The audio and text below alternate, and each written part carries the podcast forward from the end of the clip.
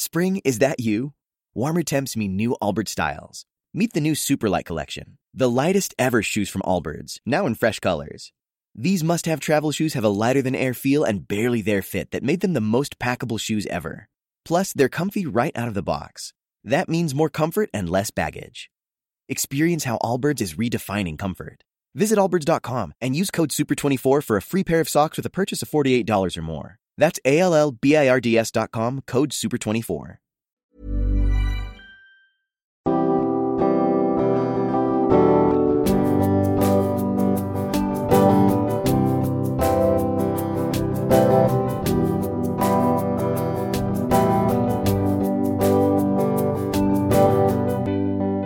Bonjour et bienvenue dans Milkshaker, le podcast qui agite les idées reçues sur l'allaitement. Je suis Charlotte Bergerot-Palisco, la maman d'un petit garçon de 3 ans et ostéopathe spécialisée en périnatalité. J'accompagne les femmes et les enfants à différentes étapes, dont entre autres la mise en place d'un allaitement serein, en aidant les bébés à téter correctement. Ce podcast, je l'ai imaginé pour vous offrir des témoignages variés, des expériences de familles qui ont allaité plus ou moins longtemps et avec plus ou moins de facilité. Ici, vous découvrirez l'allaitement sous toutes ses coutures. Vous pourrez aussi vous informer auprès de professionnels, tous spécialisés dans le domaine, pour vous apporter, lors d'épisodes experts, les informations les plus justes et savoir comment vous orienter en cas de difficulté. Mon objectif est simple, offrir ces informations à toute mère, famille et tout professionnel qui souhaite se renseigner sur le sujet. Que chacun puisse faire ses choix de façon éclairée et casser les idées reçues qui circulent pour vous rendre l'allaitement plus accessible, plus facile, normal, banal même, et ce, qu'importe vos envies et votre projet.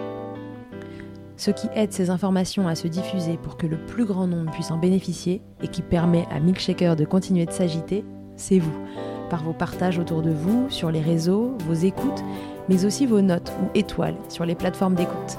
Alors je vous serai très reconnaissante de prendre une minute pour soutenir ce projet. Et maintenant, place à l'épisode.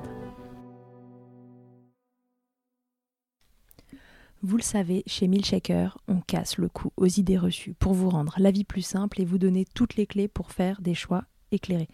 Et comme j'avais Marie Ruffier-Bourdet à l'autre bout du micro pour parler de la préférence Saint-Solide dans l'épisode 67, je lui ai demandé un peu de rab. J'ai voulu en savoir plus sur les idées reçues que je vois circuler autour de la DME, alias la diversification menée par l'enfant, qui consiste à démarrer la diversification directement avec des morceaux, bien cuits évidemment, et que bébé pourra attraper seul. Alors pourquoi se dit-il que c'est la meilleure méthode? On la somme même d'être plus respectueuse de l'enfant. Qu'entend-on par là et est-ce vrai? Doit-on choisir entre les purées et les morceaux, au soi-disant risque que mon bébé s'étouffe si je lui donne les deux? Marie, je vous rappelle, est ergothérapeute et spécialisée dans les difficultés alimentaires des tout-petits, et c'est donc elle qui va répondre à ces interrogations et injonctions que l'on voit circuler sur ce mode de diversification. Je vous souhaite une belle écoute. Marie, on se fait un petit point euh, DME parce que Milchaker adore casser les idées reçues ou les remettre en question et, voilà, qu'est-ce qui est vrai, qu'est-ce qui est pas vrai dans ce qui se dit, ce qu'on entend. Et moi, mon but premier, c'est que les parents soient pas paumés au milieu de tout ce qu'ils entendent, parce qu'ils entendent un truc et son inverse, et comment s'y retrouver entre les deux, quand de surcroît, parfois, c'est même des pros qui disent l'inverse les uns des autres. Alors, je voulais qu'on fasse un petit point DME, parce que c'est ta spécialité, euh, l'alimentation, et que tu nous dises euh, ce que tu penses de ce qui se dit sur la DME. Moi, ce que j'entends très régulièrement, c'est la DME, c'est la meilleure des diversifications, entre guillemets. Voilà, c'est euh, la plus respectueuse euh, de mon bébé. Euh, il, va se débrouiller tout seul, il va choisir ce qu'il met à la bouche, ce qu'il ne met pas, quel aliment il veut, il veut pas. Voilà. Moi, j'avoue que je n'ai pas fait la DME, ça existait, oui, quand mon fils. Enfin, on en parlait déjà quand, quand mon fils est né. Mais euh, bon, ça m'a semblé être un truc euh, lourd dans mon quotidien. J'ai repris le boulot à 4 mois et je me suis pas vue faire ça. Donc il a mangé des morceaux à côté de ses purées euh, parce que je trouvais ça cool de lui présenter un morceau. Mais je l'ai pas fait et pour une grande raison, c'est que je me suis dit, ça a l'air compliqué et trop restrictif. Pourquoi j'ai pu me dire ça? Mais tu t'es dit ça à juste titre, je pense, parce que la DME est plein d'injonctions et de choses qu'il faut faire et d'autres qu'il faut surtout pas faire. Euh, alors, l'idée est bonne à la base, de laisser l'enfant mettre à la bouche tout seul et d'explorer les aliments qu'on va lui proposer. Ah bah oui, sur le papier, c'est nickel. Euh, Sur le papier, c'est super. Mm. Mais en pratique, euh, déjà, tu as des bébés qui sont différents. Tu as des capacités qui sont différentes, tu as des mamans qui ont des besoins différents et chaque maman a ses limites aussi et ses envies. Et en plus, ben, l'ADME, je suis désolée, c'est pas la meilleure méthode pour diversifier ton enfant. Alors, je vais peut-être casser des mythes, me mettre des gens à dos, parce que il euh, y a des enfants où l'ADME, ça sera pas euh, OK. Si on se réfère au développement, tu vois, au recul du nauséeux sensitif qui est, qui est vraiment postérieur vers 9 mois, il y en a, ça va peut-être trop tôt euh, de proposer les morceaux à la station 1-6 parce que le nauséeux peut-être sera encore un peu présent. Euh, et c'est OK, et ils auront un super euh, développement. Et, donc c'est un peu agaçant que dans cette jungle de la parentalité, on, on, ait des injonctions sur des soi-disant meilleures méthodes, alors que la meilleure méthode de diversifier ton enfant, c'est la méthode qui va lui convenir à lui. Donc toi, comme tu dis, la méthode de laquelle qui t'a convenu, c'est de lui proposer des purées et de lui mettre des morceaux à côté, parce que ça t'allait bien dans ton fonctionnement, et lui, du coup, ça lui allait bien. Et donc, c'était votre meilleure méthode. Et, donc, le fait de se retrouver en tant que parent un peu, tu vois, moi, je m'imagine là dans ma tête une jungle où tu dois euh, bah, pousser ce qui est faux, garder ce qui est vrai, et en même temps, tu n'as pas forcément toutes les informations pour le faire. Donc du coup, tu vas, tu vas suivre stricto sensus la DME et après tu vas arriver dans un cabinet euh, parce que ton enfant mange pas de yaourt parce qu'il a jamais mangé de yaourt. Alors, tu vois, je schématise, je grossis le truc, mais ce que je veux dire, c'est que des fois, à être extrémiste hmm. dans un sens, eh ben du coup, tu en viens limitatif dans le développement de ton enfant. Oui, d'accord, ça peut même aller jusque là, quoi. Bah, moi, j'ai eu un cas, effectivement, où la maman est venue consulter parce que euh, l'enfant ne mangeait ni purée, ni yaourt, ni compote, parce qu'elle avait suivi stricto sensus, qu'on lui avait dit, c'est-à-dire euh, euh, ben, pas de purée pour le coup, c'est ce qu'on lui avait dit. Pas de purée, pas de mixé, quoi. Que des morceaux. Ok, ouais, alors que c'est bon la purée à l'âge adulte aussi. Ah, c'est bon, et puis, puis bah, tu fais comment Une purée saucisse, tu demandes qu'on te l'écrase pas et qu'on te donne des carrés de pommes de terre. tu, tu vois, c'est compliqué. C'est pas pratique au resto.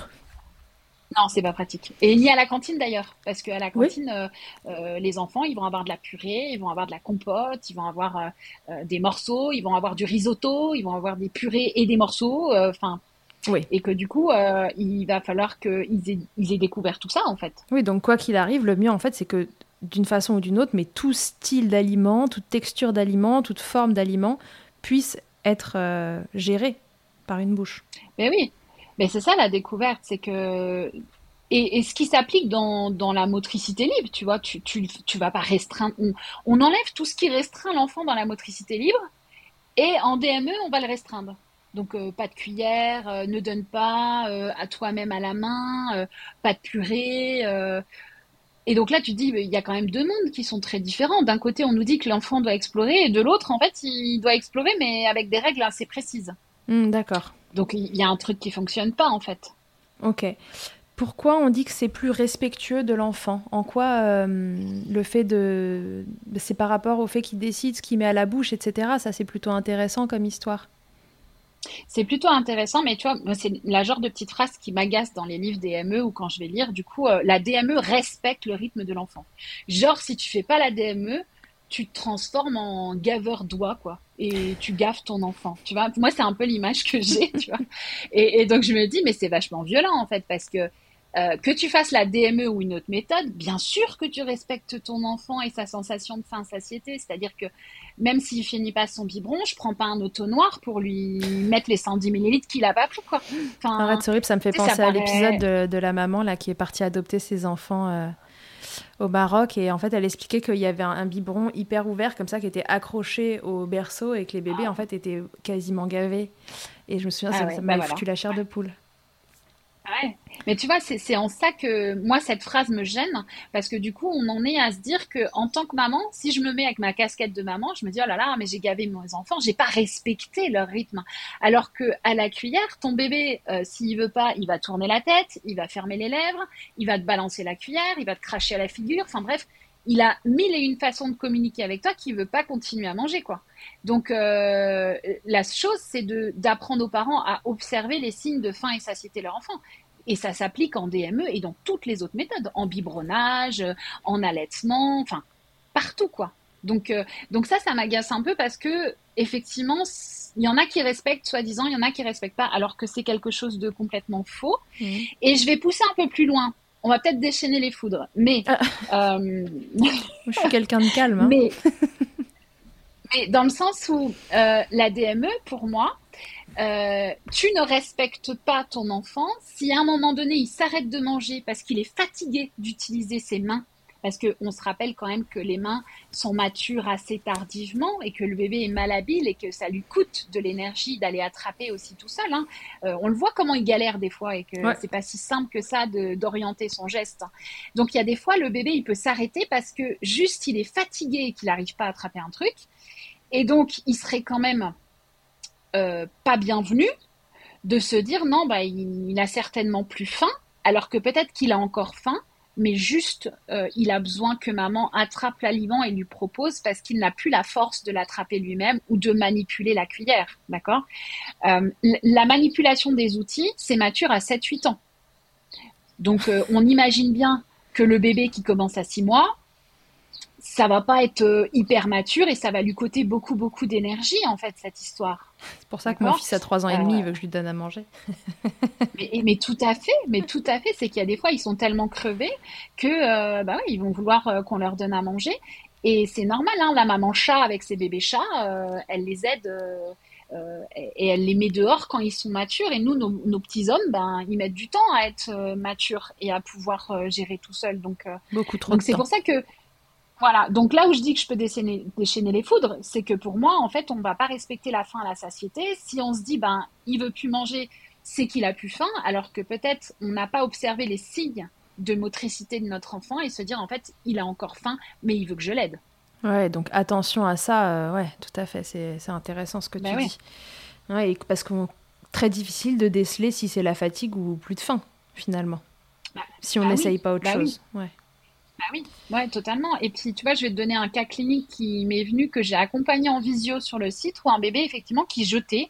Euh, c'est-à-dire que la maman a amené l'assiette en DME et euh, parce que je travaille beaucoup en vidéo euh, lors des accompagnements et donc du coup tu le vois prendre la carotte trois fois, l'écraser trois fois et puis jeter son assiette parce qu'en fait tu sais il la prend, elle s'écrase donc il a rien à manger et euh, ben, il a faim, lui. Donc, à un moment, il dégage le truc parce que. Euh, ouais, d'énervement et de frustration. Hmm.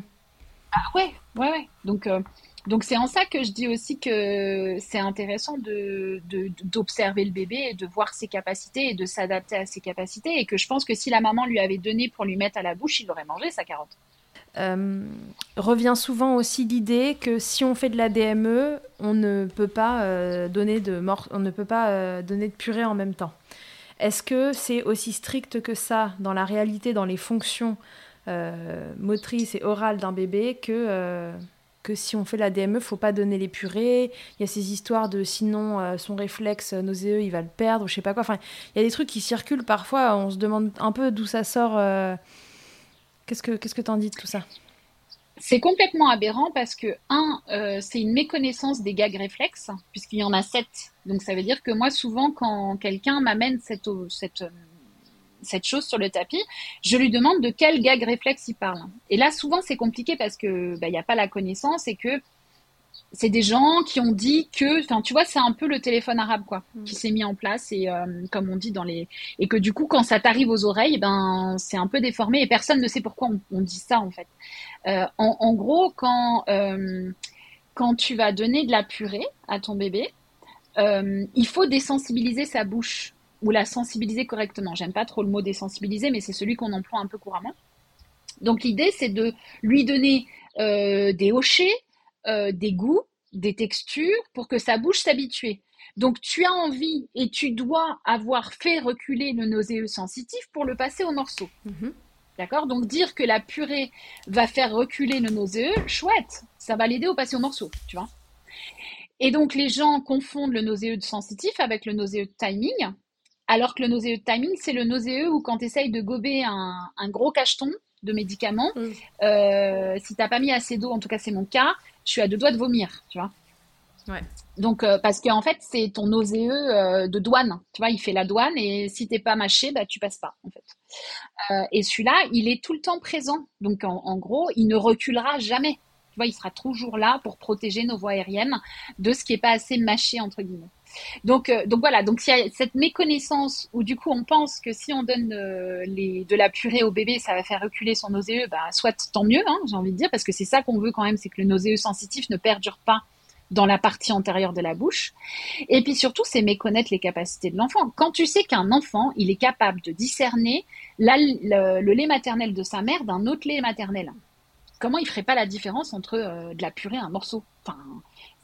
C'est pas possible en fait. Il a des capacités euh, euh, sur sa langue avec des cellules qui vont prendre la pression, le goût, la température, qui vont lui permettre de dissocier les deux. D'accord? Donc, euh, donc c'est pas fondé en fait sur le développement de l'enfant. Et, euh, et, par contre, ça met en les, parents ont peur, quoi, parce qu'en gros, ils se disent qu'ils peuvent pas donner de la purée et des saucisses. Or, il va bien falloir que l'enfant il apprenne à manger de la purée et saucisses, quoi.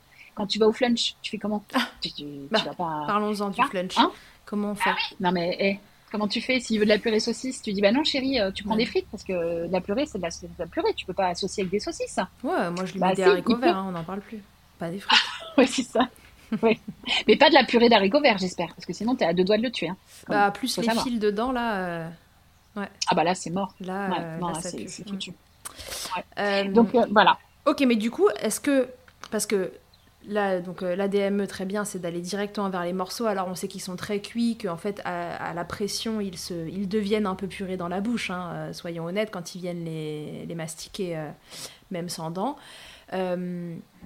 Mais finalement, bah, fonction des bébés, mais sur un bébé sans difficulté, faire euh, purée puis morceau ou faire euh, purée et morceau ou faire que morceau, finalement, ça n'a euh, aucune espèce d'importance, on pourrait dire.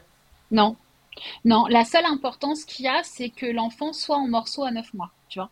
Oui, et ça, c'est les études qui nous disent que effectivement, le fait d'avoir euh, d'introduire les morceaux précocement, eh ben, on va permettre d'ouvrir son panel alimentaire. Mais que tu donnes un peu de purée, plus les morceaux, euh, que à partir du moment où il tient assis, il a des purées parce que c'est un enfant qui a faim et qu'après il laisse ses morceaux à côté, euh, il n'y a rien qui nous dit de ne pas le faire. Et, et en même temps, depuis la nuit des temps, on le fait et tout se passe bien et on n'a pas une mortalité infantile énorme non plus. Hein. Euh, donc euh, j'ai envie de dire, euh, ça va.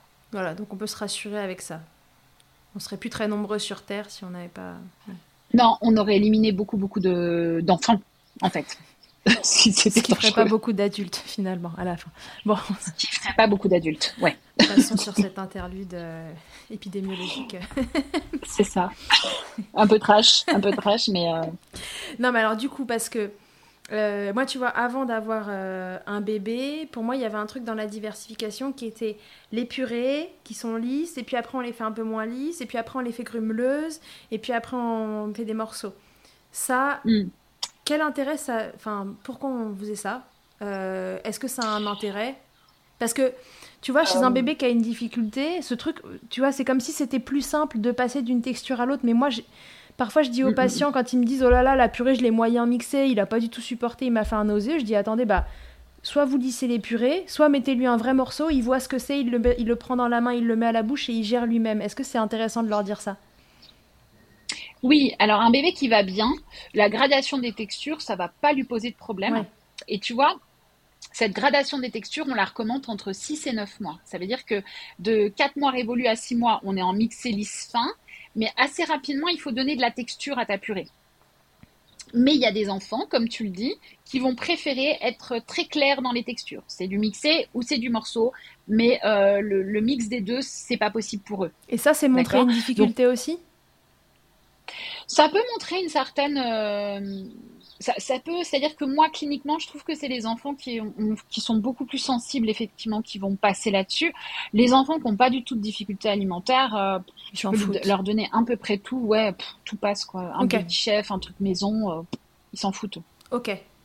Donc, en gros, mon bébé n'a pas de difficultés, tout doit passer. Si ça passe pas, alors si on s'en sort avec le quotidien est facile en faisant un coup purée, un coup morceau, un coup purée, un coup morceau, finalement, Peut-être que c'est pas si grave qu'il veuille pas de grumeleux, mais en tout cas, il faut d'une façon ou d'une autre qu'à 9 mois, on ait réussi à passer au morceau.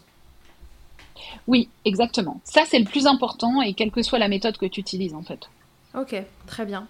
Euh, on dit aussi de la DME que finalement, c'est plus simple parce que, euh, alors moi je, je partage pas cet avis parce que, mais c'est très personnel parce que ça m'a pas semblé simple, mais on, on, dit régulièrement quand même que c'est plus simple parce que bébé va manger comme nous et que tout va être, euh, enfin voilà, on va tous se mettre à table et on va manger tous ensemble. Moi, je me suis mm. toujours dit, déjà, là, je crois que j'ai vu un reportage sur la DME et que j'ai vu un enfant avec de la nourriture partout autour de lui. Et, je, suis beaucoup trop contrôle fric, je pense, pour ce genre de méthode. mais ça, c'est un problème tout à fait personnel avec lequel j'essaie de dealer. Mais bon, parlons pas de la propreté. Mais est-ce que c'est. Ah, mais c'est important de parler de la propreté aussi. Parce qu'en en fait, euh, il faut que cette méthode de diversification soit en accord avec toi-même aussi. ah oui, oui. Ah bien sûr, ça ne me convenait pas. Soyons honnêtes, mon parquet est plein de voilà. c'est pas. Tu n'es pas la seule. Je ne peux pas. Mais t'as pas de chien aussi, c'est pour ça. Ah oui, puis bah non, j'ai pas, voilà, j'ai pas de nettoyeur automatique au sol. Mm. La DME, l'injonction qu'on devrait avoir, c'est avoir un chien. Tiens. Si t'as pas de chien, tu fais pas de DME. ça commence à faire cher la DME là, s'il faut acheter un chien, nourrir le chien. c'est compliqué. ok, donc du coup, est-ce que bébé il peut vraiment manger comme nous? Alors non, ça c'est une fausse idée non plus parce que vous imaginez bien que euh, tu vas pas faire ton plat de lasagne et lui filer ton plat de lasagne où il va y avoir du sel, où il va y avoir euh, des choses. Euh, alors il n'y a pas d'interdit à part le miel avant un an, mais tu dois pas trop saler donc forcément. Et puis ben ton plat de lasagne entre 6 et 9 mois, il faut qu'il y ait des morceaux avec de taille particulière, de texture particulière. Donc forcément que ça va demander euh, une préparation. Donc c'est pas in the zone la DME où du coup euh, bah, bah cool, tu vois, tu fais ton truc et tu le poses dans l'assiette de ton gamin. Non, il faut faire des, des préparations particulières, notamment dans les, je dirais dans les deux trois premiers mois euh, où l'enfant n'a pas une préhension et n'a pas la capacité de mastication, euh, comme je l'appelle croco ou vache dans mon livre. Euh, c'est-à-dire que croco, où l'enfant a les mouvements latéraux de la langue et peut écraser sur ses gencives, et la vache où il va ruminer. Alors c'est pas de la rumination, mais vous voyez l'idée, dans le sens où c'est une mastication plus rotatoire. Donc tant qu'il a pas ça, il faut adapter la texture et la taille. Donc ça va te demander euh, de faire des boulettes de viande pour pas donner un morceau de viande comme ça, de faire des bâtonnets euh, euh, d'aliments cuits.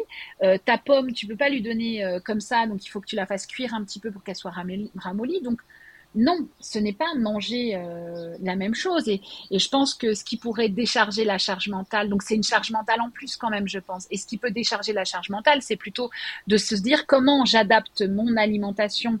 Euh, c'est-à-dire qu'à la limite, je cuisine sans sel et comment j'adapte mon alimentation à mon bébé. Euh, en faisant des tailles de morceaux que moi après je vais manger en carottes ou si je me fais une salade d'avocat, tu vois, des trucs comme ça. Mais c'est ce que j'allais dire. Nous, typiquement, à la maison, on cuisine tous les légumes à la vapeur. Bon, il suffirait juste de les couper euh, tous d'une certaine façon pour tout le monde. Et après, en effet, on peut en donner à bébé autant que autant qu'aux adultes. Et là, ça, ça colle. Exactement. En fonction de vos habitudes. Mais tout est crudité, euh, voilà. Mais tout est crudité. Tu vois, tes aliments en crudité. Par exemple, là, j'y pense parce que ça va être l'été. Tu es obligé de l'adapter quand même en termes de texture à ton bébé qui commence la DME. Ouais, ouais, ouais. Oui, oui, donc en fait, l'un dans l'autre, que, qu'il faille cuire les légumes et les mettre en purée ou cuire les légumes d'une certaine façon, un découpage, etc. Bon, l'un dans l'autre, ça revient au même, quoi, finalement. dépend oui, bah quoi vous êtes à l'aise euh, le plus et comment ça rentre dans votre quotidien et puis qu'est-ce que, qu'est-ce que vous trouvez le plus important euh, C'est ça. à l'instant Et si ça vous rassure qu'il mange la purée, eh ben, vous gardez simplement un bâtonnet de carottes, vous lui donnez sa purée de carottes et puis il explore le bâtonnet de carottes euh, à côté. Même, attention, hein, je vais dire un truc, hein, mais même pendant qu'il mange sa purée. C'est-à-dire que vous lui donnez la purée, puis dans la main, euh, eh ben, il manipule son bâtonnet de carotte et il le met à la bouche, quoi. Et ça pose pas de problème, en fait. Mm, mm. Oui, donc c'est en fait c'est hyper rassurant tout ça parce que finalement on peut euh, cumuler les méthodes, les mixer, les allier et euh, voilà quand on a un bébé qui n'a pas de difficulté particulière, tout est possible donc autant juste faire en fonction de nous et de ce qui est gérable pour nous. Et même si tu as un bébé qui a un frein, euh, je pense aussi à nos, à nos enfants euh, qui ont des trisomies 21, tu vois, mm. euh, ou des retards de développement comme la prématurité, il est possible de proposer des morceaux pour en même temps, tu vois, et très vite dans la diversification. Sauf que là, ça demande de se faire accompagner euh, par un, thérapeute. Mais euh, je trouve que la diversification en amenant les morceaux très tôt est très intéressante pour l'enfant trisomique qui va avoir euh, justement tendance à avoir du mal à rentrer la langue. donc là, on va travailler la rétractation de la langue, l'orientation de la langue très tôt avec des méthodes d'alimentation autonomes, j'ai envie de dire mais qui seront encadrés par un thérapeute en alimentation. Ok. Très bien. Et donc, du coup, dernière question, sauf si tu as autre chose à me raconter, tu me diras. Mais dernière question, à bébé qui ne semble pas avoir de difficultés particulières, peut-être pas dernière question, à bébé qui ne semble pas avoir de difficultés particulières, est-ce que la DME présente des avantages quand même par rapport à l'alimentation euh, où on commence avec les purées? Bah, moi j'ai envie de te dire non si tu commences les morceaux tôt dans la diversification euh, en purée. C'est-à-dire que, euh, tu vois, si tu fais un départ purée puis dès qu'il tient assis, tu proposes des morceaux. Mhm. Ben, en fait, euh, il n'y a aucune plus-value à la DME. Tu vois ce que je veux dire? D'accord. C'est-à-dire que euh, ce qu'il faut retenir, ce qu'il faut retenir dans la diversification en morceaux, c'est la présentation le plus précoce possible des morceaux. Dès que l'enfant en a les capacités sensorimotrices, que ce soit euh, notamment au niveau de la tenue assise, qui est le plus important. Mais après, euh, si tu diversifies tôt en morceaux ton enfant, eh ben, euh, il, va, il va pouvoir explorer plein d'aliments en morceaux et il aura un panel alimentaire varié avec une diminution du refus des fruits et légumes plus tard. Ok, et maintenant la même question mais à l'inverse. Si j'ai un bébé qui a des difficultés, par exemple, est-ce que tu peux nous donner un exemple de bébé où ce serait plus intéressant de démarrer avec la DME et un exemple de style de bébé où ce serait plus intéressant de commencer avec euh, les purées? Est-ce mm. qu'il y a quelque chose comme ça? Euh, Oui, tu des, vignettes cliniques, euh, c'est-à-dire que euh, un bébé qui est très très hyper réactif dans sa bouche, avec un OSE qui va être très présent en antérieur, je pense que c'est pas une bonne idée de commencer directement les morceaux. Il va falloir faire une méthode un peu d'habituation progressive, ce qu'on a dit dans l'épisode de la préférence sain morceau, ou, dans le sens où on va commencer avec des cuillères vides, mettre un grain de semoule, de purée et augmenter progressivement en fait pour pas faire surréagir l'enfant. Et après, euh, je trouve que, par exemple, pour les enfants, je vais revenir sur les enfants qui ont une trisomie, euh, dès qu'on a un tonus postural, donc le feu vert euh, d'ergothérapeute, de, kiné, de psychomote, en disant OK, le tonus est, est OK, eh ben, euh, on va pouvoir proposer des morceaux. Et ça peut être intéressant d'introduire des morceaux très, très précocement pour travailler la latéralisation et la rétractation de la langue mais de façon euh, ce qu'on appelle un peu le slow feeding, tu vois, sur le côté, où du coup le thérapeute en alimentation ou les parents tiennent le morceau sur le côté et c'est pas l'enfant qui met tout seul à sa bouche, tu vois. C'est ça qui est intéressant, c'est que du coup j'adapterai la DME avec une, une, une guidance gestuelle de l'aidant ou du thérapeute pour travailler la rétractation et la latéralisation. Ok, bon, donc si on devait résumer, en gros, euh, faites bien ce que vous voulez et ce qui vous plaît plus avec votre enfant. Euh, réfléchissez aussi en fonction de vous et de ce qui est réalisable pour vous à l'instant T où la diversification commence. Est-ce que vous avez repris le boulot? Est-ce que vous êtes à la maison? Et que. voilà, il y, a plein de choses en fait qui comptent là-dedans. Il n'y a pas un truc mieux qu'un autre. Je pense que là, on l'a compris. Il y a euh, juste deux méthodes différentes. Et par contre, si votre bébé présente certaines difficultés, peut-être dans cette phase-là, 4-6 euh, mois, euh, vous voyez des choses, euh, qu'il y, a des choses qui vous arrivent aux yeux, dont on a parlé dans, la, dans l'épisode de la préférence sain solide, alors peut-être que là c'est intéressant de consulter parce qu'il y aura peut-être une des deux méthodes qui sera plus confortable pour votre bébé qu'une autre et qui évitera de, de rajouter sur des difficultés mm. alimentaires. C'est ça? Ouais, c'est complètement ça. Et puis pas de dogme pas de dogme, pas de dogme. Et, tu vois, je vais aller un peu plus loin. Euh, si vous voulez faire la DME le week-end et que la semaine, vous n'avez pas le temps et que vous voulez faire de la purée, eh ben soit, allez-y. Et à aucun moment vous mettez votre bébé en danger. Et au contraire, ça sera chouette parce que le week-end, vous serez détendu, vous avez le temps de ramasser un peu tout le barda qu'il aura mis par terre. Euh, alors que alors que la semaine, vous le récupérez à 19h, il est fatigué, il n'a pas envie d'explorer les morceaux parce qu'il n'a pas la force aussi d'explorer les morceaux, il préfère sa purée. Eh ben, soit, vous donnez la purée et ça sera OK euh, pour ça aussi. Ok, donc tout est possible, on va se quitter là-dessus si vous voulez. Faites ce que vous voulez, quoi. Finally. Ouais, c'est ça. et c'est très bien comme ça et, euh, et tout est parfait pour votre bébé tant que vous êtes OK avec ce choix-là. Et n'écoutez pas les dogmes. C'est-à-dire que pour moi, une méthode, à partir du moment où elle est restrictive, euh, c'est qu'ils en ont pas compris euh, l'intérêt. C'est-à-dire que la DME est hyper intéressante si on l'adapte à chaque enfant et, euh, et, si on permet aux parents de la vivre comme ils ont envie de la vivre. À partir du moment où on est extrémiste, une méthode devient dangereuse, mais je pense que c'est partout pareil et même pour la pensée. Ça marche pour tout. Bon, bah parfait. Quittons-nous sur ces belles phrases. Merci beaucoup, Marie, euh, pour tes explications sur l'ADM. Je te dis à très vite. À très vite. Merci, Charlotte. Toi aussi, ton histoire vaut le coup d'être entendue. Tu as envie de réagir à l'un des thèmes abordés dans le podcast avec ton expérience. Tu penses que cela pourrait aider d'autres mamans. Tu as désormais la possibilité de me laisser un vocal de maximum 5 minutes pour me raconter ton histoire ou un épisode marquant de ton allaitement. C'est très simple, tu te rends sur mon site internet charlottebergerot.fr ou milkshaker.fr, tu cliques sur le lien qui s'affiche pour témoigner et peut-être que tu t'entendras bientôt dans un épisode de Milkshaker. Que ce soit votre première écoute ou que Milkshaker vous accompagne régulièrement, merci beaucoup d'avoir écouté cet épisode. Si vous aimez ce podcast, je vous rappelle que vous pouvez donc le noter, vous abonner sur votre plateforme d'écoute et on peut se retrouver sur les réseaux at Milkshaker Podcast pour échanger ensemble. Vous pouvez aussi retrouver tous les épisodes sur mon site internet charlotte-bergerot.fr et si vous me cherchez en tant qu'ostéopathe, pour vous ou pour votre bébé, vous pouvez me retrouver à Suresnes dans les Hauts-de-Seine au centre IG4U que j'ai créé en 2020. Vous y trouverez aussi une équipe de thérapeutes spécialisés dans la prise en charge de la femme et de l'enfant. Pour plus d'infos, rendez-vous sur le site IG4U, IG ça s'écrit Y-G-Y, et sur Doctolib pour la prise de rendez-vous. On se quitte en musique avec Emma et son titre Blinded, écrit et composé en collaboration avec Nemen. Je vous dis à très vite pour un nouvel épisode, et d'ici là, n'oubliez pas, prenez soin de vous, milkshakez autant que vous le voudrez, et bousculons ensemble les idées reçues sur l'allaitement maternel.